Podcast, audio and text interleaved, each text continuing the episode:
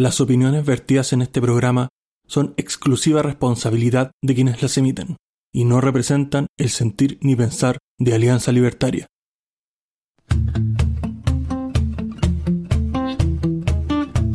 Muy buenas noches, bienvenidos al episodio 34 de esta tercera temporada de Libertad o Muerte. Apareciendo desde las tinieblas yo que he estado desaparecido, pero tengo un equipo bastante confiable que me ayudó. Y parto por presentarlo, parto por la fémina del grupo, la señorita Juliette Gutiérrez, la íntima de la señora Matei. ¿Cómo estás, Julie? Hola chicos, saludos. Un gusto como siempre estar aquí con ustedes. Una vez más en libertad o muerte. Gracias Julie por tenerte aquí y siempre es un aporte tener tu, tu gran opinión y los surdos de mierda y toda esa wea. Y paso a presentar al hombre del futuro, el señor Ricardo Sánchez, corresponsal Reuters. ¿Cómo está el día de hoy? Hola, hola, hola. Buenos días, buenas tardes, buenas noches. La hora que sea desde donde nos estés escuchando, de Erika Punta Arenas o más allá de nuestras fronteras. Estamos muy contentos de compartir con ustedes. Esperamos tener un muy buen programa, que lo disfruten de principio a fin y no solamente eso, sino que además lo compartan con sus familiares y con sus seres queridos. Muchas gracias. Y paso también a quien hace posible la parte técnica de este programa, Don Infierno Cercano. ¿Cómo está el día de hoy? La raja. Y paso a presentar al emperador del AutoCAD, el señor Danilo Cruz. ¿Cómo está el día de hoy, Danilo? Súper bien, pues, compadre. Eh, voy a tener la precaución de no meterte tanto ruido. Eh, contento de estar en este podcast me gusta ser el, disidente eh, de los temas de, conversación y, análisis. Y, y, sí, debo decirte que sí, que soy el rey del AutoCAD. Eso es, la confianza lo hace todo. Me tengo la confianza, obviamente. Sí, sí, es como una lagartija mirándose al espejo y viendo un tiranosaurio. Muy bien, yo apoyo eso, está bien. El dios de la mecanografía mecánica. ¿ah? Y pasamos, como es de costumbre para nuestra auditora, vamos a dejar las tallas internas y pasamos al ámbito internacional, como es de costumbre, don Ricardo Sánchez. ¿Qué, qué, aires de paz tiene para contarnos el día de hoy? ¿Paz? ¿Dónde? Bueno, y tenemos que empezar nuestro periplo internacional conversando acerca de lo que está ocurriendo en este momento en Turquía, donde ataques aéreos contra los kurdos en Irak tras la asunción de la autoría de un atentado en la capital turca, la ciudad de Ankara. El gobierno turco que catalogó el ataque en la capital de Ankara como un acto terrorista comandado por los kurdos comenzó a realizar ataques aéreos en el norte de Irak como represalia durante la noche. Autoridades confirmaron que destruyeron aproximadamente 20 objetivos del grupo militante, todo ello después de un atentado suicida que ocurrió en el centro de Ankara, donde una bomba explotó en la entrada de la Dirección General del Ministerio del Interior turco. Dos policías levemente heridos en un ataque perpetrado por dos terroristas, uno de los cuales se inmoló en el sitio y otro que fue neutralizado. Y a su vez también tenemos que trasladarnos esta vez a Níger, donde al menos 29 soldados fueron muertos en el atentado terrorista más mortífero desde el golpe de Estado. El ejército gobernante de Níger anunció el lunes en la noche que más de 100 terroristas habían atacado a las fuerzas de seguridad cerca de la frontera con Mali, matando nada más y nada menos que a 29 soldados. Se trata del mayor número de víctimas mortales desde el golpe de Estado del pasado 26 de julio. Y siguiendo con esto, tenemos que ahora trasladarnos nada más y nada menos que a Rusia. Esta vez vamos a conversar acerca de lo que ha ocurrido recientemente en el marco del conflicto entre Rusia y Ucrania, para conversar esta vez acerca de lo que ha ocurrido en Rusia, donde el presidente Vladimir Putin ha decretado el servicio militar obligatorio, donde en esta oportunidad está forzando nada más y nada menos que a 130 mil civiles a unirse al ejército de Rusia. Estamos hablando de que los reclutas no serán enviadas a las nuevas operaciones especiales por la guerra con Ucrania ni a puntos de despliegue en nuevas regiones conquistadas a raíz del conflicto bélico. El líder de Rusia, Vladimir Putin, firmó un decreto para el servicio militar obligatorio de cara a la temporada de otoño que comienza este primero de octubre en todas las regiones del país, incluidas las regiones anexadas del territorio ucraniano. Estamos hablando de que esta convocatoria alcanza nada más y nada menos que 130 mil ciudadanos. Igual que en las campañas anteriores, la duración de este servicio militar será de un año, con la particularidad de que incluye a todos los hombres de entre los 18 y 27 años en esta oportunidad, pero sin embargo el presidente y el, el, gobierno ruso se encuentra preparando un decreto que va a aumentar la edad máxima de reclutamiento de este servicio militar, el cual será llevado de, de 27 a 30 años y entrará en vigencia el próximo primero de enero de 2024. Estamos hablando que Rusia se está preparando para un conflicto bélico mucho más largo y está teniendo una iniciativa para prolongar el conflicto durante bastante tiempo. Esta vez tenemos que hablar ahora del lado ucraniano, donde esta, este país ha recibido el apoyo masivo de Occidente tras una cumbre inédita de cancilleres de la Unión Europea en Kiev por primera vez nos reunimos fuera de las fronteras de la Unión Europea, pero dentro de las futuras fronteras de la Unión Europea, ha declarado el canciller ucraniano Dmitro Kuleva. Los ministros de Relaciones Exteriores de la Unión Europea se dieron cita este lunes en Kiev para una reunión histórica con el objetivo de expresar su solidaridad esta vez lo indica el ministro de la Diplomacia Europea, Josep Borrell. Convoco hoy a los ministros de Relaciones Exteriores en Kiev en la primera reunión de los 27 países miembros fuera de la Unión Europea, indicó Josep Borrell en su red de X, la conocida como anteriormente como Twitter.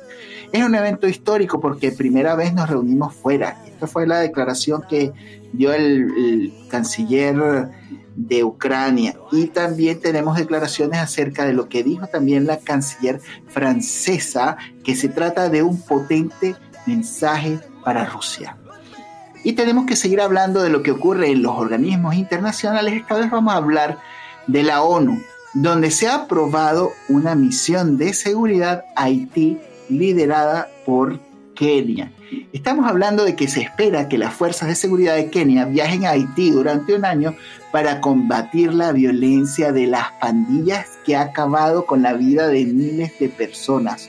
Este lunes el Consejo de Seguridad de las Naciones Unidas autorizó una misión multinacional de seguridad de un año eh, para Haití. Esta misión va a ser liderada por Kenia con el objetivo de tomar medidas energéticas con la violencia desenfrenada de las pandillas que ha trastocado la vida de muchas personas en la nación caribeña.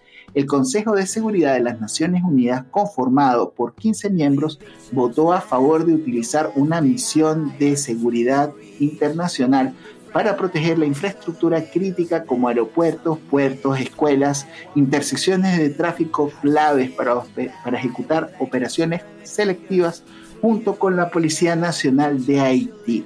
Y en esta oportunidad Kenia se ha comprometido a enviar al menos mil efectivos de seguridad y se espera que otras naciones ofrezcan recursos también. Vamos a ver qué seguirá ocurriendo en este país caribeño.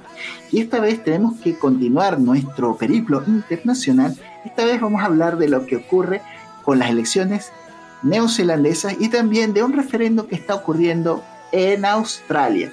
Hablando de Nueva Zelanda, la votación anticipada de las elecciones generales de Nueva Zelanda previstas para este 14 de octubre ha comenzado el lunes y el candidato el candidato conservador Christopher Luxon acudió a dejar su boleta. Algunas zonas de Australia también abrieron el voto anticipado para un referéndum que consagraría en la constitución australiana un mecanismo para que su comunidad indígena asesore al Parlamento en cuestiones que afectan su vida. Y en Nueva Zelanda, la campaña del primer ministro Crick Hopkins sufrió un revés cuando el pasado domingo dio positivo para la sopa china. Y esta vez este candidato anunció que se aislaría durante cinco días hasta que diera negativo en la prueba de la sopa y por lo que tendrá que participar en varios eventos a través de varios medios de comunicación como sería Zoom y otras herramientas de comunicación.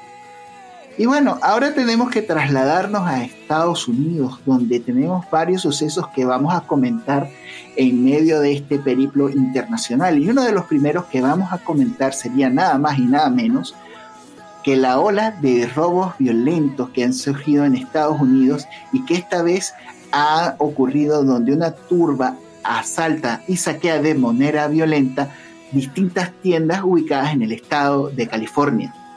Estamos hablando de que varios videos publicados en redes sociales se puede ver una cantidad de personas encapuchadas saqueando distintas tiendas de cadena de diferentes ciudades del estado de California, entre las cuales estarían las marcas de Apple, Foot Locker, Zara, entre otras. Una ola de violentos robos que ha sacudido a varios estados importantes como Nueva York, Washington, California y Oregon, donde cientos de jóvenes se organizan para saquear como una turba a varias de tiendas importantes en varias de las ciudades. Estamos hablando de videos compartidos por redes sociales donde se muestran estos actos y estos sucesos han ocurrido nada más y nada menos que en estos estados donde están gobernando los demócratas se han impuesto leyes que permiten que los ciudadanos que han, han entrado a robar a estas tiendas no sean castigados por el acto si el robo no llega a cierto límite, lo cual ha sido extraordinariamente permisivo y ha permitido que estas olas violentas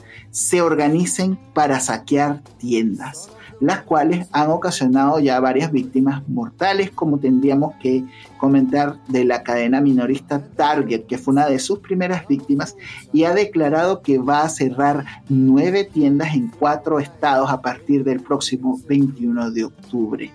Muy lamentable cómo Estados Unidos está acercándose y convirtiéndose cada vez más en un país bananero. Y hablando de cosas que están ocurriendo en este país, tenemos que comentar lo que ha declarado el expresidente Donald Trump sobre el juicio que se le sigue en este momento, que es nada más y nada menos que una cacería de brujas. Se trata de un caso por un fraude civil presentado en septiembre de 2022 por la fiscal general de Nueva York, Leticia James, contra Donald Trump y sus hijos mayores por sus empresas y varios ejecutivos por presuntos negocios corruptos en sus empresas. El expresidente Donald Trump llegó este lunes al Tribunal de Nueva York donde da comienzo al juicio civil por fraude continuado durante años en la organización de Trump. Se trata de un caso impulsado por la Fiscalía del Estado de Nueva York en medio de un fuerte dispositivo de seguridad. Tendremos que seguir esta noticia con mucho ojo de detalle porque no es solamente afectado su hijo, sino sus empresas y lo que está ocurriendo con Donald Trump. Y ahora tenemos que venir a América Latina. Esta vez vamos a conversar acerca de lo que está ocurriendo en Perú, donde se han impulsado nuevas leyes, esta vez para expulsar extranjeros una vez que cumplan sus condenas por delitos graves. Se trata de condenas que tengan que ver con homicidio, violación sexual, sicariato, secuestro, trata de personas y otros más. Estamos hablando de que Perú expulsará a ciudadanos extranjeros que hayan sido sentenciados una vez que cumplan por sus una vez que cumplan sus condenas y esto ha sido aprobado por el Consejo de Ministros.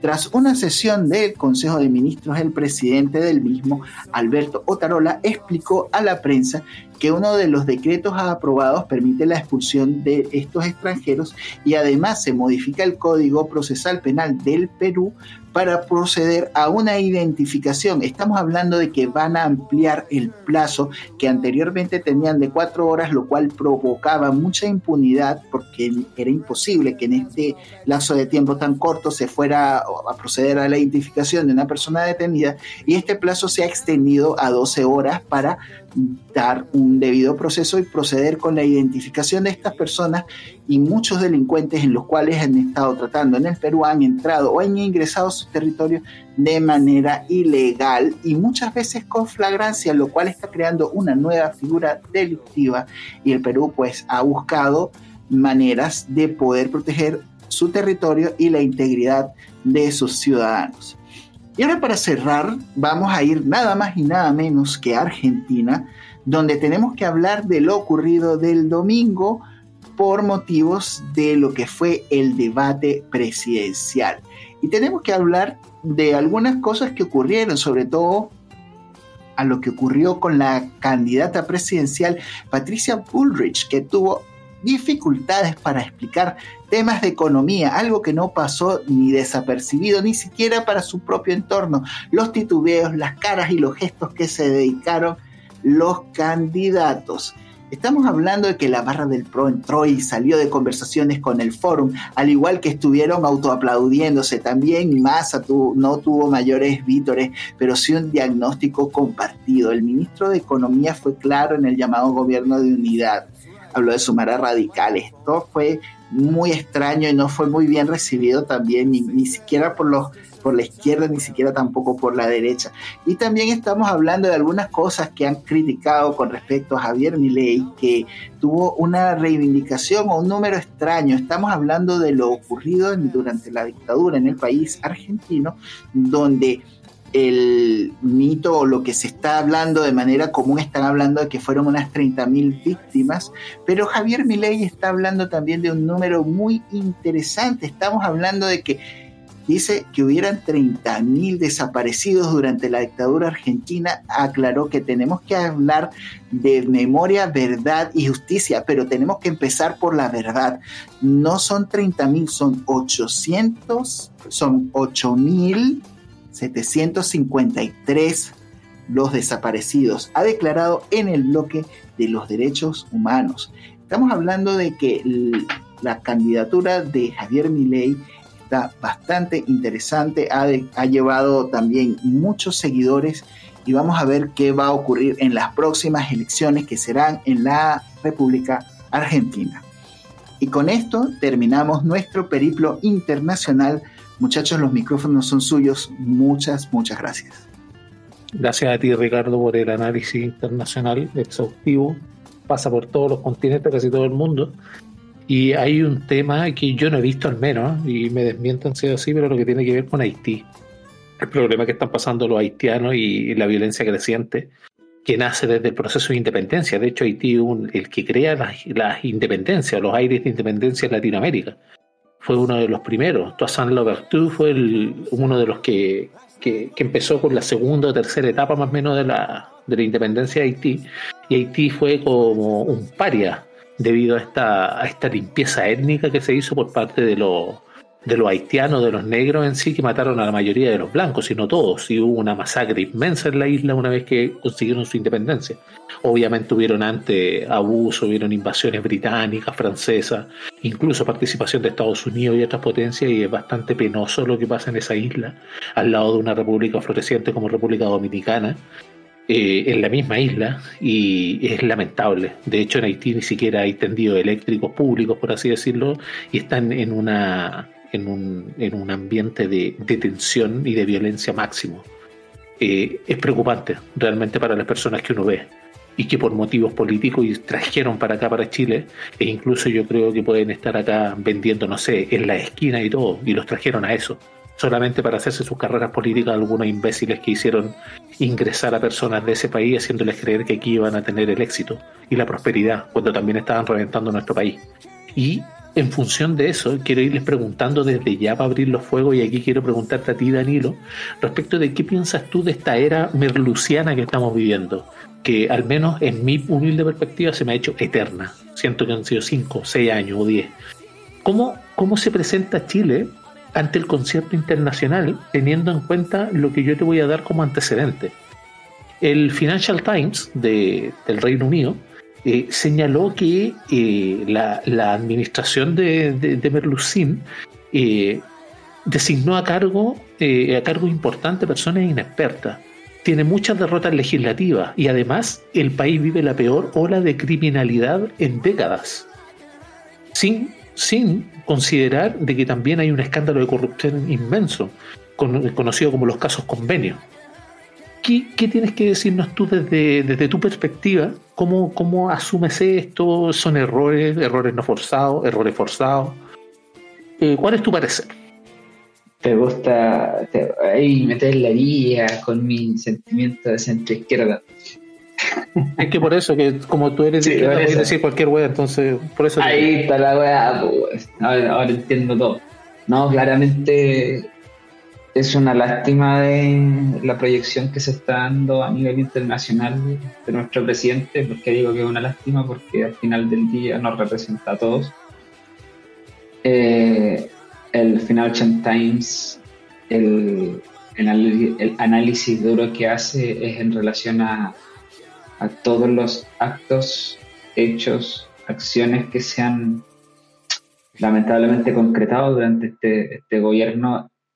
Y, más con el tema de, del, del, pagar por favores políticos, o sea, a nivel internacional los cargos que se han puesto han sido únicas y exclusivamente favores políticos no puede ser que tengamos eh, representantes las embajadas como en Inglaterra con muy poca eh, experiencia o nula, mejor dicho, y con, casos de sospecha de corrupción. O, por ejemplo, esta, esta niña, la, comunista que está en, en Argentina, si no me equivoco, Oso. Ya no está, se vino su No, Está. Entonces, al final todo eso te dice, toda la, la, proyección que va hacia, hacia afuera es de inexpertos, inexactitud política, inestabilidad y, y al final eso es lo que, lo que dice. Eh, se han generado protestas, eh, la, el famoso estallido social fue una mera pantalla nomás para poder utilizarlo en contra de, de ¿cómo se llama? Del gobierno anterior. Hoy en día tenemos problemas que son más graves que los 30 pesos y nadie está alegando. Así que, digo, lamentablemente es una muy mala proyección. Bueno, ahí eh, lo, que tú dices, eh, claro, es lo que salta a la vista y lo que es de sentido común. Sin embargo, tenemos al mismo gobierno eh, haciendo ademanes, de hecho, en esta y también desde mi perspectiva patética presencia de, apoyo que le hicieron el, día sábado, me parece, pasado al, al Merluzo dentro de la, de la Plaza de la Constitución, que fueron unos, unos jóvenes pagados ahí que llevaron en bus y otros imbéciles que fueron a seguirlo, y se declararon orgullosos. Y ahí quiero preguntarte a ti, Yuli, ¿de qué se siente orgulloso Merlucín respecto de, de esto mismo que yo le decía a Danilo y su y su opinión también con esta este intento de administración que están haciendo. Eh, ¿Cuál es tu opinión? ¿Tiene que sentirse orgulloso por algo? Bueno, no olvidemos que este cúmulo de parásitos son un montón de narcisistas y yo creo que obviamente él puede saber que el país entero lo repudia, pero tiene que mostrar obviamente su su actitud arrogante, narcisista, que es lo que caracteriza a estos zurdos de mierda. Entonces, em, obviamente se siente orgulloso de, orgulloso si se siente, claramente, porque está destruyendo el país. Entonces, em, creo que de eso se siente orgulloso, de que está cumpliendo con, con el plan de todo zurdo de mierda y de todo comunista, que es destruir países es una, bueno, es una verdad innegable y de hecho eh, Ricardo pasó por ahí por el, por el tema del debate en Argentina de Miriam Breckman, que es una de las candidatas, que viene a ser como la antípoda eh, más agradable y más, más agradable de ver que de, de Artés, por ejemplo, aquí, pero en femenino allá. Eh, también pasó por eso y desconocen esa parte, desconocen que arruinan países y eso es bastante interesante porque de hecho eh, la ideología de ellos es necesaria, necesariamente tiene que ser impuesta a la fuerza. Y ahí te quería preguntar a ti, Jorge, respecto a esto, a esto mismo. Eh, ¿Cuáles son tus impresiones respecto a la imagen que ya estamos dando como país, respecto de este año y tanto, que ya viene a ser como una condena eterna, esta weá que ya nos han visto desde el mundo, weón? A ver, primero quiero pararme un momento en Argentina y esta weá, este mundo, esta realidad que estamos viendo parece una sátira. Ya hablan de esta tipa Beckman y yo el único Beckman que me acuerdo es este weón de los cazafantasmas, weón, que era un científico y esta weá es como lo opuesto así, satírico, estúpido así. Eh, pero ya volviendo a Chile, puta, estoy preocupado la verdad. Eh, este gobierno se acaba de mandar, yo creo que uno de los mayores cagazos de lo que lleva. Eh, tuvimos en el último programa de Cultura Fernando Fuentalba hablándonos del tema del veto presidencial a la ley de usurpaciones. Y, weón, yo creo que esa ley en particular eh, era la primera ley que yo veía que podía quizás servir para mitigar un poco el problema de delincuencia que tenemos a nivel país. Sea, era una señal, ¿cachai? O sea, más allá de que no, obviamente no iba a resolver todos los problemas de la ley de usurpaciones, pues no, seamos claros, no, no iban a dejar de hacer portonazos en las casas por la ley de usurpaciones. El tema es que es una señal, es una señal en el camino correcto. Y ese camino correcto está totalmente perdido. Es como que el gobierno o la gente que está ahí fuera incapaz de ver la realidad que está viviendo. Están como viviendo en un universo paralelo. Eh, obviamente restringido por su ego y yo creo también no solo por eso, sino que quizá hay un tema en la gente que rodea a la, figura, por ejemplo, de Gabriel Boric, que quizá le, pintan un mundo que no es. Entonces, eh, ¿quién es la marioneta de quién? Porque eh, yo no sé o no puedo creer que alguien tenga la, la, oscuridad en su alma, weón, para permitir toda esta mierda y hacer todo esto conscientemente. Entonces yo tiendo a pensar que le deben estar lavando el cerebro o no dándole la información correcta o pintándole un mundo de fantasía que no existe. Porque me cuesta pensar que una persona tenga intencionalmente la intención de llevar el país como lo está llevando este hueón del merluzo. Ahí vienen varias opiniones que yo no sé si estaré en lo cierto, si será parecido a lo que piensan ustedes, pero hay veces de que uno quiere creer de que efectivamente se equivocan sin quererlo. ¿ah? De hecho, no, no caer en la cabeza tanta, tanta maldad eh, en, en, el proyecto de una persona o de imponer su manera de pensar a los demás. Porque básicamente eso, ¿ah? No abandonamos la política en ningún momento acá. Y de hecho ellos no han cedido pero ni un paso en lo que quieren hacer, que efectivamente es eso. Recordemos, eh, hablando de embajador y de inexperiencia, recordemos a De Polo en Brasil. Abro comillas, hay que meterle inestabilidad, le vamos a meter inestabilidad al país. Y pucha que se ha hecho realidad lo que dijo, ¿ah? Y ahora está en Brasil ahí con la garota, disfrutando y aprendiendo, ¿no es cierto? Y ahí quiero hacerte la misma consulta a ti, Ricardo, respecto a este, a este tema de, de, Merlucín, de esta era maldita, bueno, es como la, Edad Media, esta bueno para nosotros. Eh, ¿cómo, ¿Cómo ven a Chile desde el concierto internacional, tú que te das esta vuelta por el mundo, que a lo mejor te has topado con alguna noticia? ¿Cuál es, cuál es la apreciación de, de nuestra institucionalidad? ¿Qué crees tú que pasa en el ámbito internacional al mirar a Chile? Oye, bueno, es terrible lo que está ocurriendo. Estamos viendo cómo la prensa internacional, los diarios más reconocidos, han estado pues haciendo trizas todo lo que ha sido el, el éxito o el supuesto éxito que intenta vender el gobierno. O sea, eso es así como que nadie se lo cree. De hecho, ellos han inventado el crecimiento cero y, ha sido terrible porque ni los inversionistas terminan de llegar, la gente no se los cree y todos aquellos que conocemos todo este cuento de la historia del socialismo, sabemos que esto es simplemente el esfuerzo por destruir el aparato productivo del país para que todos pasemos a ser parte de esta gente que es dependiente del Estado. Cuando tú estás viendo estas mismas políticas merlucianas, no solamente eh, digamos, desde el propio presidente, sino que toda esta gente que ostenta este, e, estas ideas socialistas en la cabeza, o más comúnmente como pasa en, en la en la municipalidad de Santiago, donde está nuestra amiga comunista, pues estamos viendo que lo que hacen es desangrar y desangrar y desangrar el, Estado y comerse nuestros impuestos y simplemente terminar de quebrar nuestra propia calidad de vida.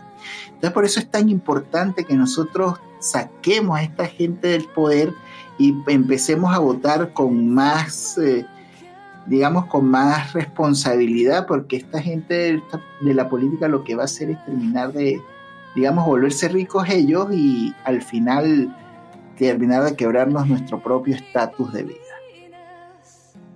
Sí, sí, y por Dios que lo han logrado, ¿eh? porque aquí tenemos eh, varios hechos y ahí quiero enlazar el otro tema que tenemos en pauta respecto de, del, de este el aumento al, de, la, de la reforma tributaria y tenemos un presupuesto de 21 mil millones de dólares, me parece que no, no me acuerdo bien de la cifra en este momento, pero una cifra astronómica que tiene que ver básicamente con refinanciar actual deuda y poder asignarle a deuda futura.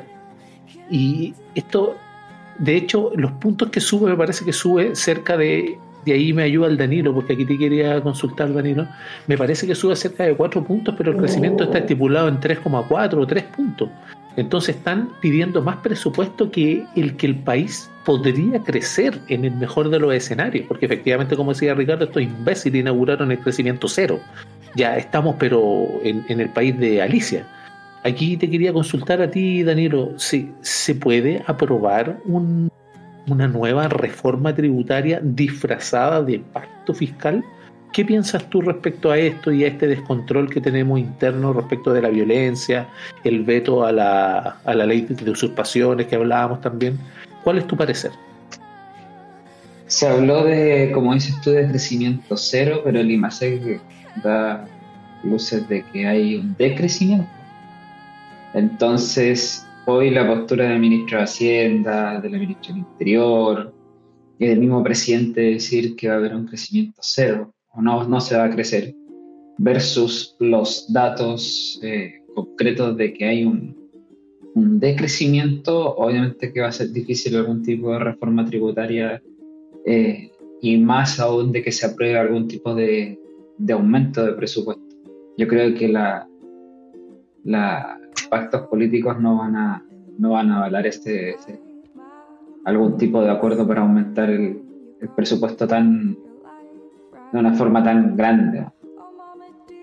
Claramente el gobierno, la cúpula del gobierno, y, me sorprende de toda, toda tiene una trayectoria política.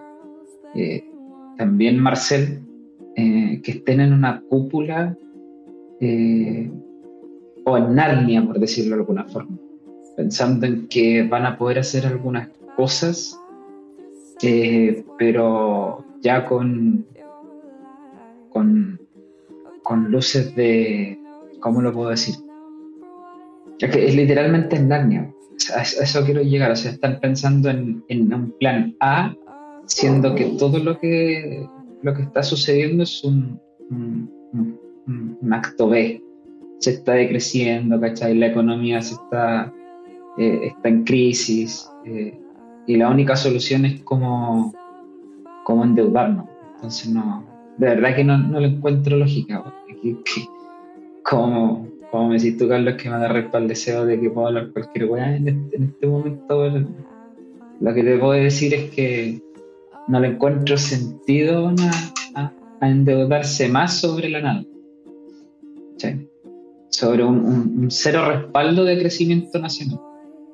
Más va a crecer el resto de Latinoamérica. Tiene mejor, mejor proyección Haití y Argentina inclusive. Entonces no, no sé a dónde vamos a llegar. Viejo. O sea, estamos, o sea, es que no vamos a llegar a ningún lado, ese es el problema. Estamos a, a puertas de una, podría decirse como lo que vivió Brasil, ¿eh? una estanflación. Y es un panorama bastante adverso económicamente. Pero aquí yo no veo tanta dificultad, ni lo ¿eh? sinceramente creo que estas personas ven eh, el vaso medio lleno, pero en una política errada de mirarlo.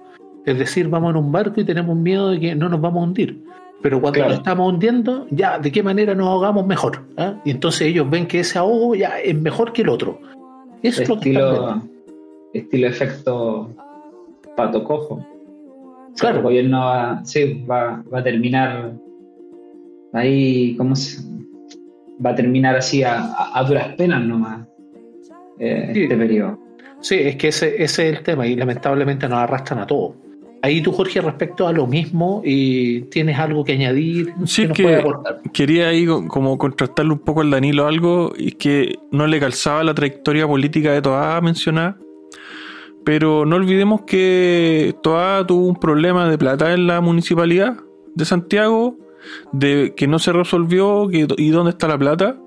Y eso sí va en la línea política de lo que está pasando con ahora con el gobierno con el tema del caso Fundaciones. Entonces, entonces sí, sí está de la mano, sí está en línea. po. Por lo tanto, yo- el, el- el comportamiento del gobierno, el caso Fundación y todo lo que ha pasado va perfectamente en línea con, con el comportamiento de Toa. Entonces yo no veo cuál es la, la diferencia. Para mí Toa está muy en línea y muy en sincronía con, con el Ejecutivo. Sí, ahí- ahí- se muestra como un, como una fuerza política más de, de mayor trayectoria y que viene a, a como llevar de la mano a estos cabros chicos. ¿cachai? A eso me, me Es que refiero. ahí, ahí el problema, weón, es que estamos con un ciego guiando al otro. Porque ahí para los que no se acuerdan, tenemos que recordar que uno de los ámbitos más, más deficientes que hay ahora, que es educación, se, quere- se querellaron contra ella por 21 mil millones. Y lo más probable es que haya sido una malversación, también con fines políticos. Entonces, como hay otros que les llega y son del mismo conglomerado o del mismo círculo, entonces en ese caso no les interesa llegar al fondo de las cosas y pasan por alto tal vez esto, porque efectivamente con estas malversaciones y toda esta, esta asquerosidad que tienen dentro de la administración que les entregan los mismos habitantes de la comuna, debiera por lo menos arrugarse. Desapareció solamente cuánto, ocho años, siete años, y ahora es vicepresidenta, por así decirlo. Y ahí te quería consultar a ti, eh, Yuli, respecto de qué opinas tú de este mismo tema, pero haciendo énfasis en, en toda esta, en, en la violencia, en la delincuencia, porque para nosotros como libertarios una de las cosas principales que debiera entregar el Estado, que son de las pocas que debiera entregar, es seguridad y justicia. Cosa que no ocurre el día de hoy y vemos a las instituciones, por ejemplo, gravemente afectadas y coartadas por eso. Tenemos a gendarmes que se les ataca en su día franco, camino a casa, con un hijo, por lo que se vio en las noticias, y les dispararon y sobrevivieron de suerte, si no hubiera sido un asesinato más. Tenemos a carabineros que se les pilla, Bueno. no sé, con, con estas organizaciones terroristas. Entonces, mi consulta para ti y tu parecer, ojalá, es relativo a piden plata, piden plata, pero no nos aseguran lo mínimo que deben asegurarnos. ¿Qué pensáis tú? Claro, bueno, eh, partiendo de que, como tú dices, el, Estado por lo menos debería eh, cubrir esas dos necesidades como bien básicas de, lo que debe ser el Estado. Eh, pero entramos en esta disyuntiva, ¿no? Y, ahí es donde uno dice, bueno, pero es el Estado. El Estado es simplemente un parásito que no se ocupa de nada. El tema es, ¿no? Que ciertamente eh, algunas veces sí se ocupa, ¿no? Eh, el tema es este gobierno. Yo, yo no sé cómo, como siempre lo, lo digo, no sé cómo fue Chile antes. Yo tengo acá apenas cuatro años y, y esta realidad es totalmente diferente a la que yo conseguí cuando llegué a este país. Entonces me parece, me parece curioso, ¿no? Eh, cómo se le da esa cómo se le da esa impunidad a la delincuencia y, y como leía hoy en em, en, un, una, portada de un diario decía em, es irías a la irías a la cárcel por robar un celular más no por eh, ocupar o sea el tema este de, de, la- de los ocupas Que es, que es más grave robar un teléfono que, que Ajá. poder ir a to- hacer una toma, por ejemplo. Ajá, hacer ley, una de, toma. ley de usurpaciones. sí. Sí. Eh, Exactamente, eso era algo parecido, ¿no? Entonces, claro, vemos todos estos resultados en, en lo que está haciendo el gobierno eh, actualmente, ¿no? Que es obviamente dejar claro que ellos no están del lado de, de la gente, de los ciudadanos de este país, sino claramente avalan la delincuencia, eh, avalan eh, todo tipo de crimen, porque no... Eh, claramente no, no hacen absolutamente nada. Y eso, y eso a mí me, me, me genera bastante preocupación, la verdad, porque siempre menciono esto y eh, creo que no sé quién de ustedes siempre me dice como que Julia siempre saca el tema de Venezuela. Em, y sí, obviamente lo saco porque lo viví, lo viví eh, muchas veces en mi país. Eh, fui víctima de robos a mano armada y no es un tema de, de, de que fue solamente que me sacaron un cuchillo y ya, no. muchas veces me pusieron pistolas en la cabeza para robarme.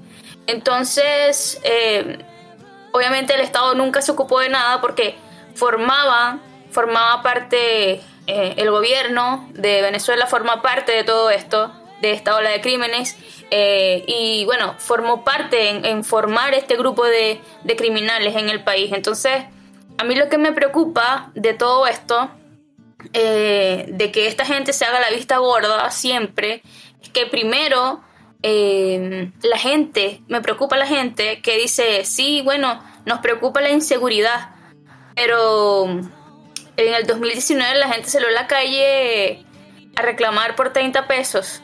Eh, hoy en día la, la, cuenta sube y sigue sumando y nadie dice nada, ¿no? Eh, obviamente los, los, parlamentarios están como también como perdidos porque yo siento que aquí cada quien está peleando por lo que le conviene, más no por lo que le favorece a ningún ciudadano de este país. Entonces, em, sí, sí es preocupante y siento que obviamente el Estado no se está ocupando de nada y que ciertamente está siendo cómplice de toda esta mierda porque a mí no me van a joder y me van a decir que no saben, weón, que por lo menos qué está pasando en la frontera, ¿no? Donde el mismo tren de Aragua forma parte de la trata de personas, eh, donde gente de, que está en el gobierno también forma parte de la trata de personas y de, y de que hacen negocios con el tema de, la gente que entra de forma ilegal.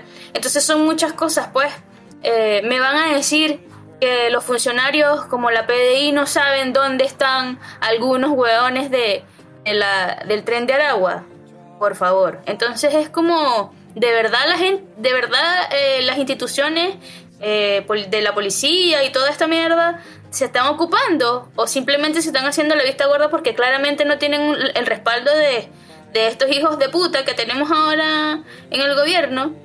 Entonces, eh, a mí obviamente me preocupa, todos los días salgo a la calle y veo cosas ¿no? Eh, la gente, yo creo que los que estamos de verdad eh, en, sintonía con las cosas que están pasando, eh, nos, estamos preocupados, la verdad sí, porque a diario veo cosas en la calle, a diario veo cosas en la calle, y ahora más que estoy en este rubro del emprendimiento, cada día que pasa sigo viendo gente que está cerrando sus, sus puertas. Y, y esa cosa es como uno dice, mierda, ¿qué está pasando? Porque se supone que uno llega o se va del país de mierda del que vengo, weón, que está en la mierda, eh, buscando oportunidades, y resulta que tres años después me topo con, con, algo muy parecido, ¿no? Entonces eh, es bastante preocupante para mí, la verdad. Sí, y de hecho ahí yo te quiero desmentir un poco porque lo que tiene que ver con, la revuelta del 18 de octubre, porque ahí empezó en realidad, no fue por 30 pesos, fue porque querían empujar todo para eliminar un gobierno de derecha, como decían, y implantar lo que ellos querían hacer, que se vio después en la constitución, que les el claro, claro. Sí, pero tú sabes que, a todas estas, esa fue como la... Eh, la ¿cómo el eslogan, ese puede ser el eslogan Exacto, el eslogan de no, que los 30 pesos, que la dignidad, que la mierda, que, la vida no alcanza, que, la que el sueldo, que la cuestión, y resulta que ahora estamos peor, peor, peor, y lo digo porque yo vivía con 350 lucas, weón. Pues, ahora, ni, ahora ni siquiera porque gane un poco más de plata, yo siento que me alcanza el dinero, entonces es de verdad de verdad, dice uno, es como que estas eran las mejoras que querían, grandísimos hijos de puta. O sea, no. Claro, es que lo que pasa es que no querían mejora y nunca ha sido mejora. Y tenemos que entender que, por ejemplo, pasando por los temas que tú decías, eh, hay que entender que los políticos no van a querer arreglar todo. Ponte tú en el caso, por ejemplo, que tú estés haciendo un servicio. Pongámoslo un servicio cualquiera, en la salud, suponte. Y tú tienes la cura para algo y te certifica que las personas no van a volver. Eh, considerando que si las personas vuelven, tú tienes trabajo. ¿Tú qué decides? ¿Te quedas sin trabajo y las personas están sanas? ¿O las mantienes viviendo normalmente y tú tienes trabajo? Eso es lo que pasa con los políticos, porque los políticos, tú puedes ver algunos que están en contra y discuten encarnizadamente y gritan y bla, bla, bla. Son colegas de trabajo, simplemente, de oficio diría yo, ni siquiera un trabajo, una profesión, la política de oficio. Claro.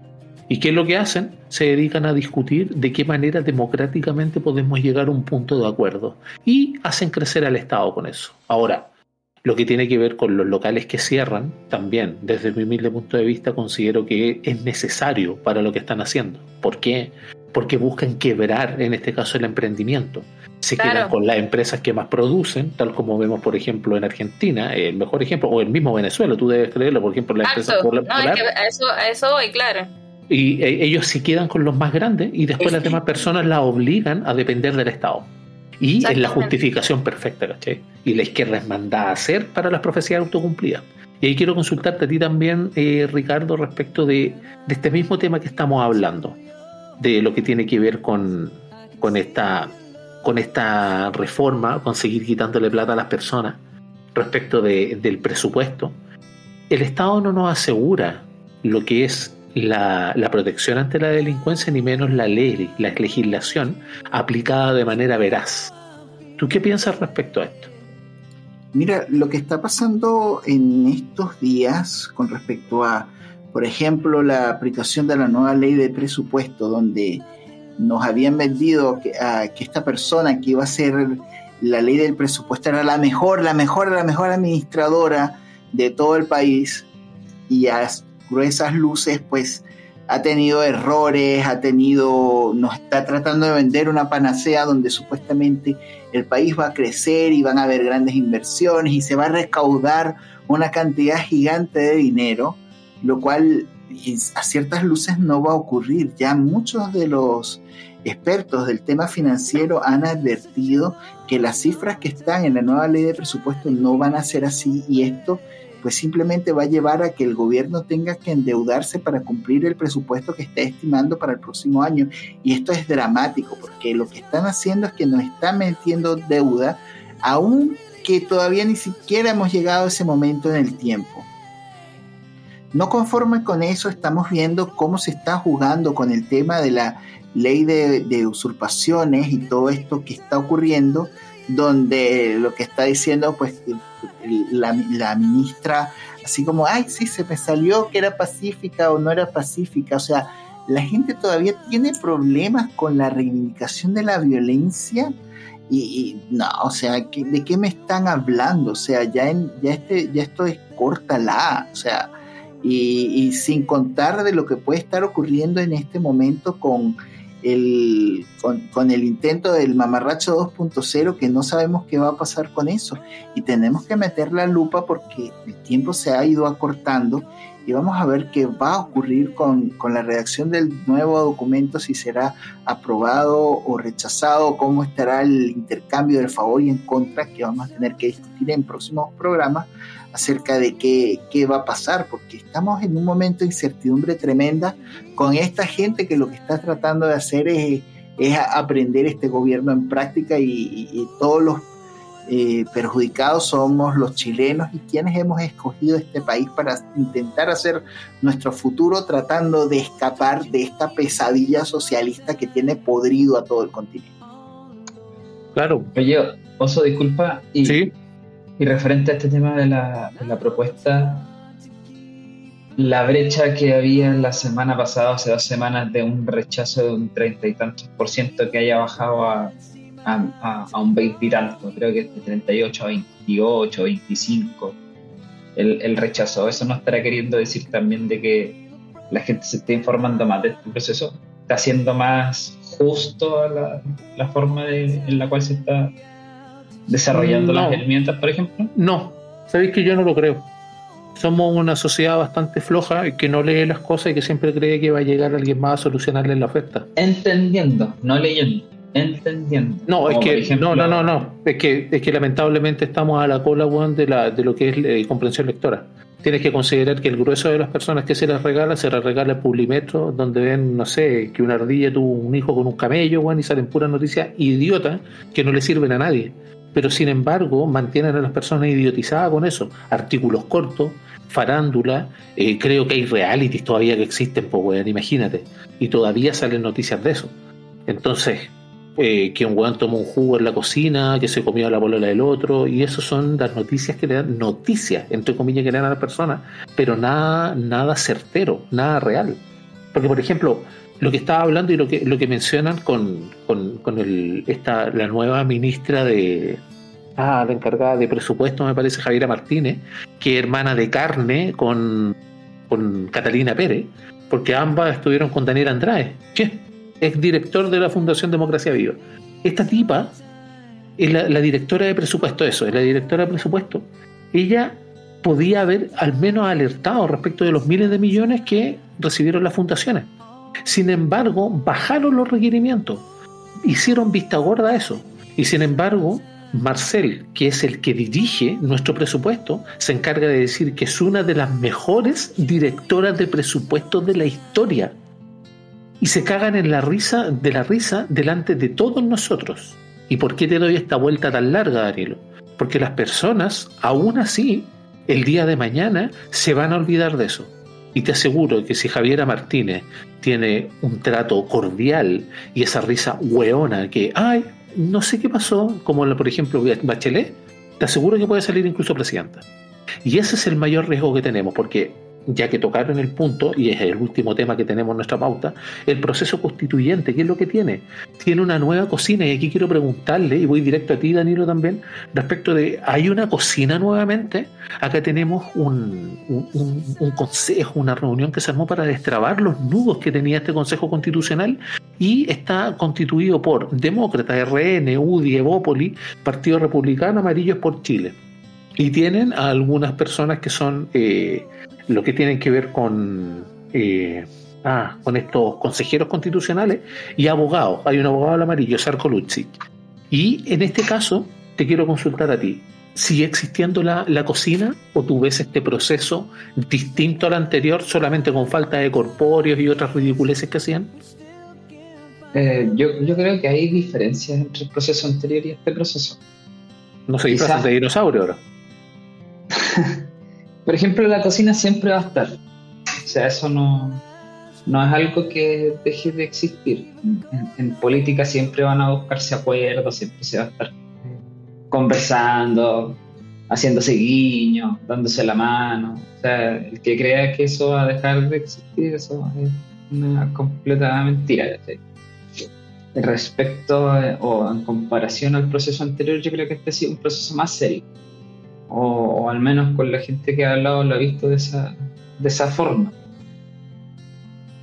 Hay gente que igual le sorprende, o sea, por lo menos a mí también me sorprende la, la búsqueda que ha hecho republicanos de, de intentar hacer un proceso que no esté tan marcado con cast. Yo creo que ahí está la, la, la ventaja. Si bien partieron de esa forma, pero han ido dando su, su, brazo a torcer y eso le ha dado como un peso más de quizás de seriedad o quizás de, de transparencia, ¿no? no sabría cómo poder expresarlo en, en, ese sentido.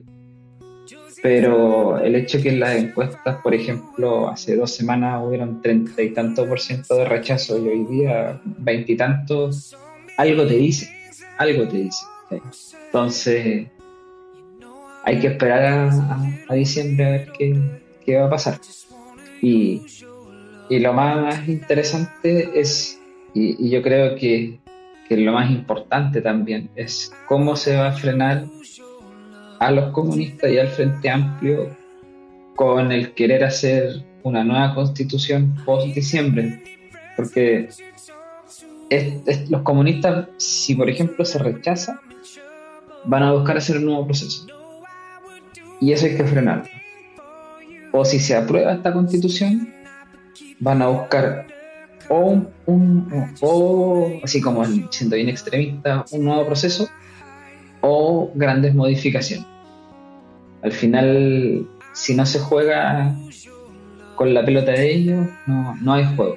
Entonces eso me, me preocupa después de diciembre, el que no se respeten los acuerdos y, y se siga en este limbo de, de inestabilidad. Pero ahí el- la, la consulta que sale de inmediato es cómo los para. Porque, por ejemplo, si tú me hubieras dicho, no, es que dieron el brazo a torcer cerca, de- No, cerca ¿Cómo? del siglo, cerca del siglo, comienzo del siglo XIX más o menos, si tú hubieras dicho, no, no podemos tener a negro buen esclavo, y yo te hubiera dicho, no, es que tenemos que tener cierto porcentaje, tú me decís, sí, ya, bueno, y, y dio el brazo a torcer. Dar el brazo a torcer no quiere decir que esté bien. No quiere decir que esté bien, bajo ningún punto de vista, porque por ejemplo, los republicanos, ¿qué es lo que tenían? Y me voy solamente a eso porque lo mencionaste, eh, no sé, se me viene Sí. a la mente lo que tiene que ver, que a mí me hacía todo sentido, en el caso de las personas que tuvieran más de 75 años, alguna enfermedad terminal, y no fueran un peligro para la sociedad. Porque todos dicen, no, que los mayores de 75, y que los milicos, y que matémoslo, y que se pudra en la cárcel, porque la, la izquierda siempre ha sido eh, extremista respecto de los rencores. Pero en ese caso, ellos cedieron ante eso y abandonaron cuatro de las premisas que tenían, incluía esa, el aborto y otras cosas más, el, la- la- el rango de, de soberanía de la constitución sobre el tratado internacional y otras cosas, se la pasaron por el aro. Y solamente por poder negociar. No sé si las cedieron, sino que o, se- o- o las regalaron. Pero sí, de la- La, la comisión experta entra a, a- a disputar esto y te recuerdo que el 29 de septiembre o 28 de septiembre parece, ellos ya sabían que se iban a cambiar ciertas cosas. Por ejemplo, lo que convertía en inconstitucional la ley, la ley de aborto en tres causales. Según ellos, los, los, los cuerpos de fondo, cuerpos legales, y ahí es donde volvemos a lo que tú me preguntabas, entendimiento de la constitución. ¿En serio? Ese, ese es el tema que estamos tratando y por eso que las personas tampoco se van a molestar en leerla. ¿Y qué es lo que hacen las personas? Le preguntan a quién más tienen confianza o ven, por ejemplo, TikTok, que aunque te parezca chistoso, es nuestra triste realidad. ¿Cachai? En su mayoría. Y es por eso que muchas... O algo así, ¿cachai? Pero muchas personas tú les puedes preguntar, sobre todo en sectores más, más humildes, tú le preguntas y muchos no saben lo que es sin filtro. Y te lo digo con conocimiento de causa. ¿Qué es sin Sí, filtro? y- ¿Sin filtro qué cosa? No, no saben lo que es, ¿cachai? Entonces, aunque parezca así, es como Twitter. No sé si te, te pasó que en otras condiciones, en otras elecciones, había una burbuja en Twitter. Tú salías de Twitter y había personas que ni siquiera lo tenían. Y tú decías, Sí. pero ¿cómo es posible que no tengas Twitter? Que qué wea es eso, ¿cachai? Y ahí quiero consultar, claro, y ahí quiero consultarte a ti, Jorge, respecto a esto mismo. Eh, independiente, obviamente, de la, de la opinión que tú ya tenías y todo, que tenés firme.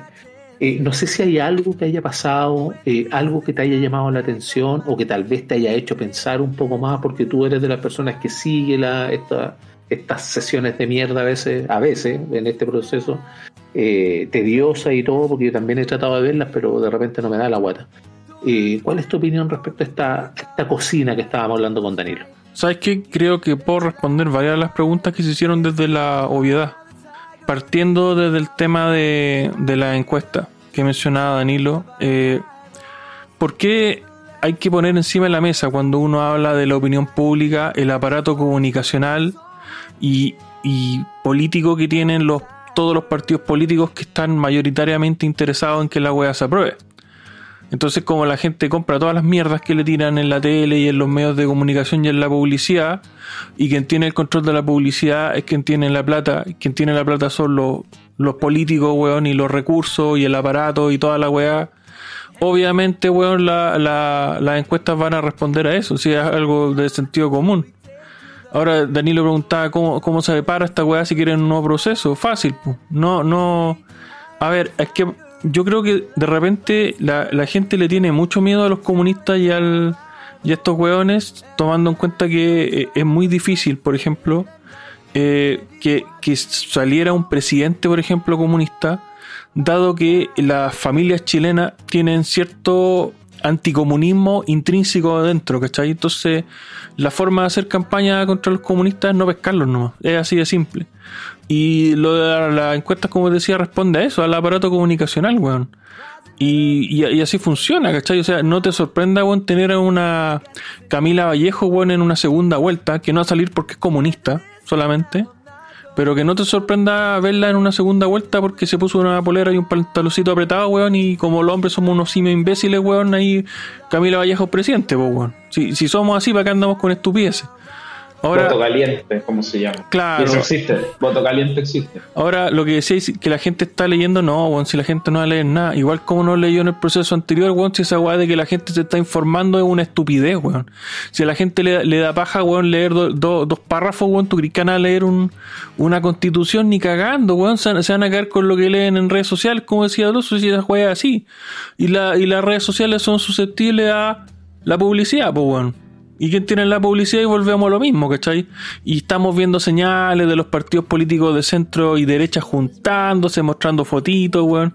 Y eso que le dice a la gente, ah, esa, esa es publicidad, pues, weón. Ese es parte del aparato de publicidad que están ejecutando, weón, que lo van a ejecutar muy bien.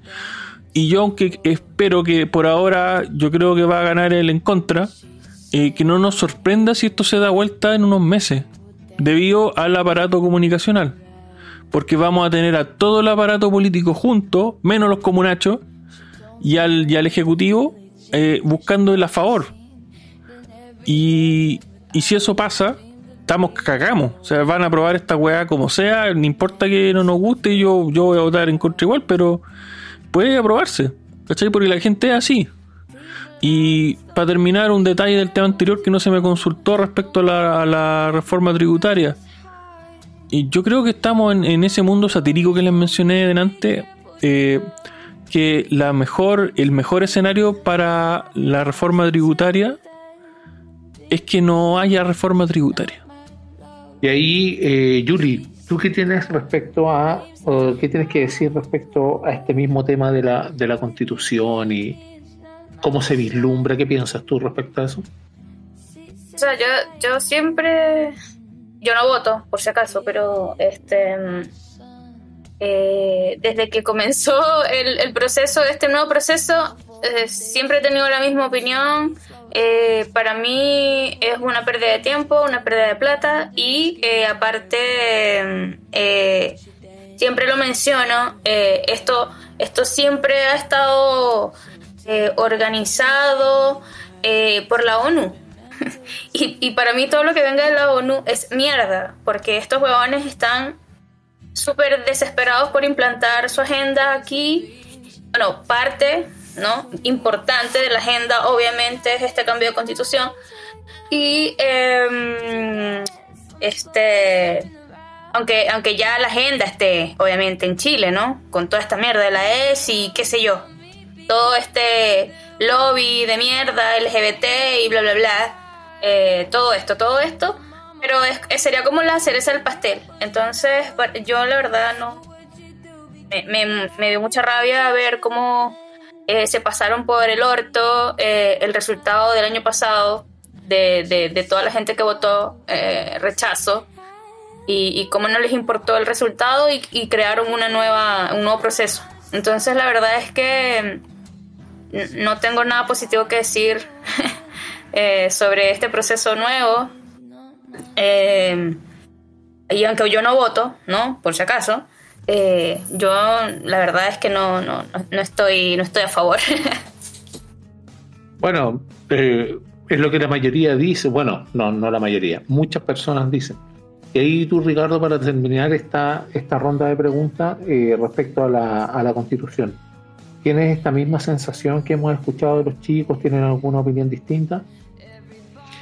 Oye, eh, mira, el hecho de ver cómo todos estos actores de la izquierda, la parte más rancia del comunismo chileno, eh, está decidida a mantener al país en, en este eterno loop de hasta que no salga lo que nosotros queremos, no vamos a dejar. Entonces, eh, esta gente pretende mantenernos en este, en este loop sin fin hasta que se dé este, este objetivo. Y esto es algo que es muy peligroso porque mientras estemos en esta orgía política, el país no va a poder avanzar porque las grandes inversiones necesarias para activar el motor productivo del país no se van a dar porque los inversores están esperando para tratar de ver cómo chucha se va a hacer, cómo se va a comportar el país. Y mientras tanto tenemos que tomar en cuenta que nuestros vecinos ya están invirtiendo en el litio, en tecnologías renovables y al final lo que vamos a hacer es quedar al final de la carrera de, tecnología que se está viendo con las energías renovables, lo cual va a traer un beneficio muy, eh, podríamos ni siquiera llamarlo beneficio, va, va a complicar mucho la escena de la minería hacia futuro. En mi caso, disculpa, ¿Ah? ¿Qué? te, Quiero, te, quiero, agregar un dato. El litio, por ejemplo, hoy día se estaba transando esta semana en 21 mil dólares y hace unos cuantos meses estaba en 80 y tantos mil. O sea, así de dinámico se mueve la, valorización de, los recursos y así de rápido estamos perdiendo plata. Claro, efectivamente, porque es que no solamente, no solamente tienes que tomar en cuenta los recursos que nosotros tenemos, que no son tan limitados, ni siquiera tenemos una cantidad de litio tan vasta como la que se descubrió hace poco en Estados Unidos, o sea, específicamente el, país que consume y que tiene toda la infraestructura para transformar el litio, ahora tiene un cerro, unas toneladas gigantes de litio y nosotros nos estamos quedando atrás. Y este peligro que nos estamos quedando atrás va a afectar mucho a nuestra economía. Entonces, en algún momento uno puede decirse, sí, no me, me, veo tentado nada más que por complicarle la, vida a, estos comunistas de mierda, como diría Juliet, a efectuar efectivamente mi derecho al voto, que lo tengo, porque tengo ya varios años en este país, a, complicarles la existencia a esta gente. No, no les va a complicar nadie la existencia. Lo mismo que decía, por ejemplo, Danilo, 73%, 74% más bajo el precio se descubrió un litio mucho más fácil, mucho más fácil de explotar en Estados Unidos y mucho más grande.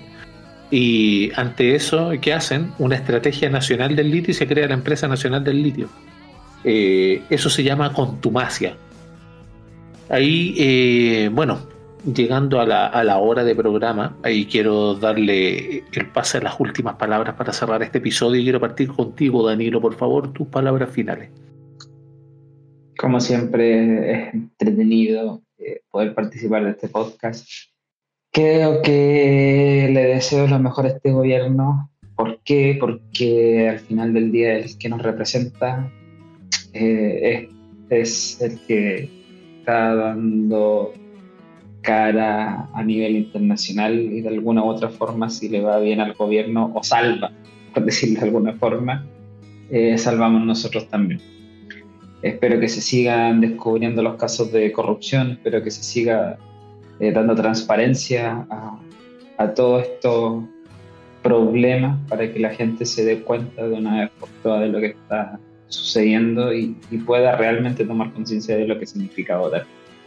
Eh, gracias, Oso, por la invitación. Eh, nos estaremos viendo o escuchando en otra oportunidad. Esa es la idea. Gracias a ti, Danilo, por participar. Y Jorge, por favor, tus palabras finales. Bueno, recordarle a la audiencia que el programa Cultura Libertad se movió del lunes a los viernes. Así que nos vemos el, viernes ahí en ese espacio que es en vivo. Así que atentos a las redes sociales. Y nada, pues cabros, un gusto como siempre estar con ustedes. Eh, buenas noches. Guten Abend. Y quiero partir, quiero de seguir, perdón, con Juliet. Por favor, tus palabras finales no, no son mis palabras finales. Esto es un... Del episodio, del episodio. hasta la próxima. Ah, bueno.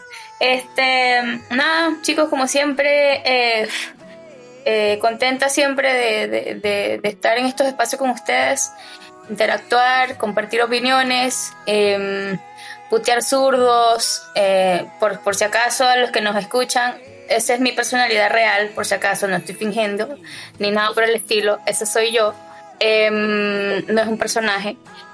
Em, espero seguir participando como siempre, a veces me pierdo, pero bueno, los quehaceres, la vida de adultos, de la gente que sí hace algo, no como estos parásitos de mierda que solamente nos roban. Y bueno, eso chicos. Muchas gracias por tu participación, Yuri, por el ruido ambiente de tus perritos se agradece. Así que paso ahora a nuestro, a nuestro corresponsal Reuters, don Ricardo Sánchez, sus palabras finales, por favor. Bueno, recuerden que el mercado internacional está cambiando todos los días. Es momento de cuidar nuestras finanzas, de intentar entender un poquito de lo que está ocurriendo en el entramado internacional. Eh, y por favor, no desperdicien de la comida de la casa. Recuerden que la economía de la casa empieza por la cocina. Así que esperamos verlos en el próximo espacio de Alianza Libertaria. Muchas gracias por compartir con nosotros y hasta pronto. Gracias a ti Ricardo por participar y muchas gracias a los auditores que se han quedado. Eh, yo ahí, bueno, difiero un poco lo que decía Danilo para mí cualquier gobierno, no solo este, cualquiera que sea ideológico, eh, si le va bien, al país nunca le va a ir bien. Cuando es ideológico. Y este lamentablemente es ideológico y salta a la vista. Por eso viven en este mundo de Bits y Pap. Una vez más me hiciste sentir de que soy de izquierda de locura. y para terminar, una frase del gran Albert J. Nock. En la misma medida que usted le dé poder al Estado para hacer cosas para usted, usted le está dando al Estado los medios que usará para hacer cosas contra usted. Muchas gracias por estar ahí y que viva la libertad.